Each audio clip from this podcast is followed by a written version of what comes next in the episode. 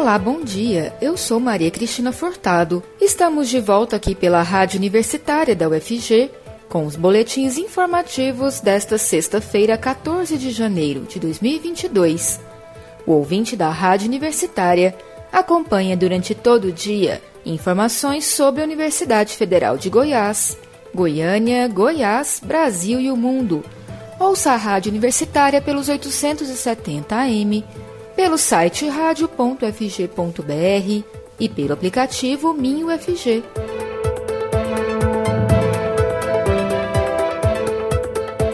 A nova reitora da UFG, professora Angelita Pereira de Lima, foi empossada na noite desta quinta-feira. Ela já tem uma série de desafios pela frente. Entre as reuniões para a definição da equipe que vai assessorá-la durante seu mandato, ela falou com a rádio universitária sobre o orçamento limitado da universidade, as aulas presenciais em meio à pandemia, a continuidade do projeto da chapa UFG Viva, vencedora da consulta à comunidade acadêmica para a gestão que está começando e segue até 2025, e sobre sua filiação partidária, que foi tema de destaque na imprensa goiana após sua nomeação para a reitoria. Acompanhe na reportagem de Rodrigo de Oliveira. A professora Angelita Pereira de Lima foi nomeada na terça-feira, dia 11, para o cargo de reitora da UFG para o mandato de 2022 a 2025.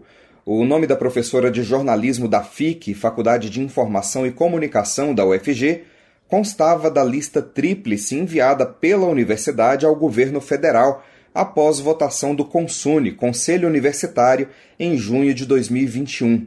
Professora da UFG desde 2002, Angelita Pereira de Lima atua na docência, com ênfase em produção de texto jornalístico, jornalismo literário e narrativas de vida, jornalismo investigativo e de dados. Ela é pesquisadora de gênero e direitos humanos e professora do programa de pós-graduação interdisciplinar em direitos humanos nós conversamos brevemente sobre a posse na reitoria da UFG, que deve acontecer nos próximos dias. Professora, quais os maiores desafios do cargo nesse momento? Então, Rodrigo, o principal desafio neste momento é manter a universidade unificada, né? Resgatar a esperança, a expectativa, a confiança, né? A universidade se mostrou muito forte. Esse é um processo muito violento, esse que ataca a autonomia da universidade. Então, o grande desafio é restaurar a confiança da comunidade universitária em si mesma, na própria universidade e na gestão que vai se iniciar, né?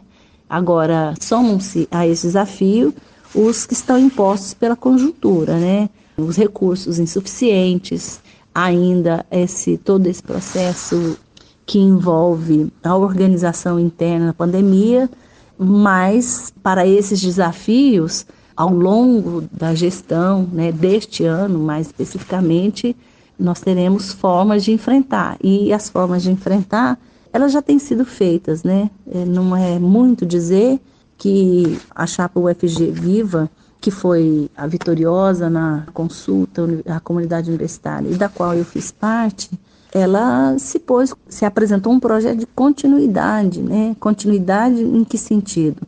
No sentido de criar as condições para que a universidade continue avançando, né, na sua excelência, na sua pesquisa, extensão, que ela continue avançando aí nos mecanismos para enfrentar os problemas que são crônicos, né, e não são atuais, como evasão, permanência. Tudo isso, o que eu posso te dizer é que a universidade já tem experiência, né? As equipes, as pró-reitorias já têm experiência e o que nós vamos fazer é, a partir do projeto FG Viva, implementar ações que façam a universidade avançar ainda mais. Avançar na perspectiva da defesa do ensino público gratuito de qualidade, avançar na perspectiva de ampliar a sua presença na comunidade externa, né, ou seja, na, na capital, na cidade de Goiânia, na região metropolitana no estado de Goiás, mas uma presença como uma instituição que faz parte da vida, da nossa vida, e uma instituição que apresenta soluções, que põe o conhecimento a serviço das demandas. Né? Então, acho que nessa perspectiva, realmente, em quaisquer momento da vida da universidade, da gestão da universidade, os, os, desafios são sempre muitos. Como é que está sendo montada a equipe que vai atuar contigo na próxima gestão?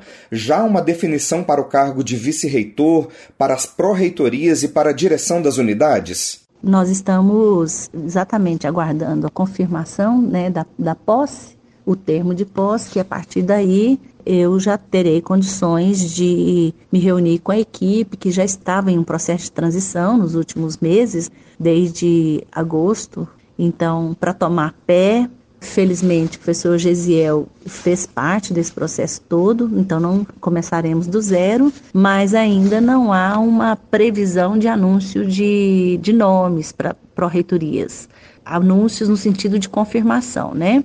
Então, isso vai requerer ainda algumas reuniões. Tenho tido conversas de terça para cá, convenhamos, né? São dois dias.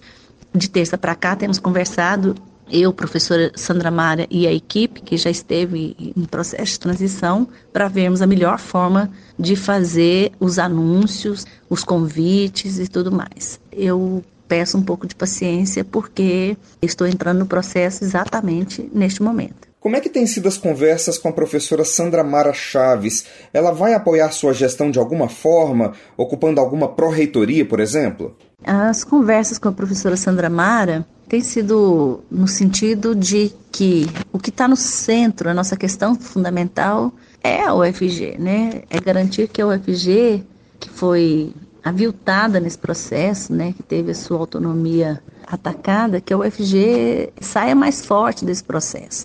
Então, as conversas têm sido muito boas nesse sentido, embora muito carregadas de sentimentos de indignação, né? A professora Sandra Mara, ela faz parte desse projeto, que é o projeto UFG Viva, ela liderou esse processo.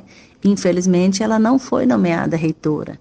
Então, o lugar dela não é de apoio à gestão, o lugar dela é de participar dessa gestão. A forma de participação não está definida e, mais uma vez, como eu disse há pouco, nós precisamos do tempo, né? Estou entrando no processo agora. Tem sido um processo respeitoso, respeitoso com o tempo das pessoas, né? Com esse deslocamento que ocorreu nas, nas nossas vidas, na minha, na dela, e isso acontecerá da melhor maneira possível. O que eu posso confirmar, afirmar e reafirmar é que a professora Sandra Mara não é apenas uma apoiadora, ela é participante deste processo. Então, ela estará presente sim. Um dos fatos que chamou a atenção da imprensa nos últimos dias foi sua filiação ao PT. A professora continua afiliada ao partido e acha que isso pode influenciar em sua interlocução com o atual governo? Eu vou aproveitar a sua pergunta, Rodrigo, para chamar a comunidade universitária e ouvintes e comunidade externa ao UFG para pensarem na seguinte questão. O presidente da República, o maior mandatário do país, para estar neste lugar, ele é obrigado a filiar-se a um partido político para poder se submeter a uma eleição. Então, as pessoas precisam compreender que a participação em partido político é um mecanismo democrático de participação cidadã. E para quem galga certos lugares de poder, né, como o da presidência da República, ele é obrigatório. No Brasil, não se chega a um cargo eletivo sem estar filiado a um partido político. Por outro lado, se nós formos pensar, boa parte dos gestores no país, no estado, nas capitais, passou pelas universidades. Então, se as universidades, sejam elas públicas ou privadas, formam a maioria das lideranças políticas desse país, e as lideranças políticas só o são a partir de uma participação em algum partido político, porque é assim que se acessa os cargos, qual é o problema da discussão em relação ao partido político? Nós não podemos tornar essa questão um tabu, um problema. Nós temos que compreender que estar em um partido político é uma decisão individual, mas é um direito de exercício da cidadania. Agora, não era segredo e não é segredo de ninguém sobre a minha presença partidária até este momento. Daqui para frente, o que eu posso dizer é que me parece que não faz nenhum sentido, porque se não era uma condição impeditiva de nomeação e posse a filiação partidária, também não vai ser em relação à interlocução com as instâncias de poder. Porque se, se houver a desfiliação, é uma desfiliação circunstancial, que não representa um abandono da concepção e da trajetória, não representa um apagamento, melhor dizendo, da minha trajetória até então. Aí eu chamo a comunidade a reflexão sobre isso, né? E dizer o seguinte: que nós não devemos ser desencorajados a uma participação política. Nós precisamos é ter qualidade na participação política. E eu acho que nós temos um momento, uma oportunidade de discutir essa questão de forma mais séria, responsável e consequente, e não de forma acusatória, preconceituosa, tornando o tema da participação política um tabu na universidade e, ao mesmo tempo, uma universidade que forma a maioria das lideranças que vão ocupar cargos políticos. Aí nós perdemos a chance de avançar nesse debate no sentido de formação cidadã e política das pessoas que passam pela universidade, sejam elas estudantes ou integrantes dos quadros da UFG. Então, eu não tenho uma resposta para sua pergunta. Uma desfiliação não apaga a trajetória. Então, o que, que é que pode interferir ou fortalecer ou contribuir para ter uma boa interlocução com o atual governo? O que pode contribuir é o fato de ambas as partes terem a disponibilidade para o diálogo e para o exercício da democracia, né? Se houver de ambas as partes isso, não importa a questão partidária, nós vamos lidar sempre com pessoas que estão vinculadas a partidos políticos diferentes. O que importa é a disponibilidade, a disposição para o diálogo. Isso eu posso afirmar. Eu tenho. Nós conversamos com a professora da FIC, Angelita Pereira de Lima, nomeada para a reitoria da UFG no mandato de 2022 a 2025. De acordo com o Ministério da Educação, a posse da professora Angelita como reitora da UFG será protocolar, sem a cerimônia que acontece tradicionalmente. A data da posse pode ser confirmada a qualquer momento. Rodrigo de Oliveira para a Rádio Universitária. Boletim informativo da Rádio Universitária volta logo mais às três horas. Fique ligado na programação pelos 870 AM, pelo site radio.fg.br e pelo aplicativo MinUFG. A Rádio Universitária também está nas redes sociais. Siga a rádio no Instagram e no Facebook. E não deixe de conferir os informativos em formato de podcast pelas redes sociais e nas principais plataformas digitais de áudio. Se cuide! A pandemia ainda não acabou. Use máscara e evite aglomerações. E vacina sim! Maria Cristina Furtado para a Rádio Universitária.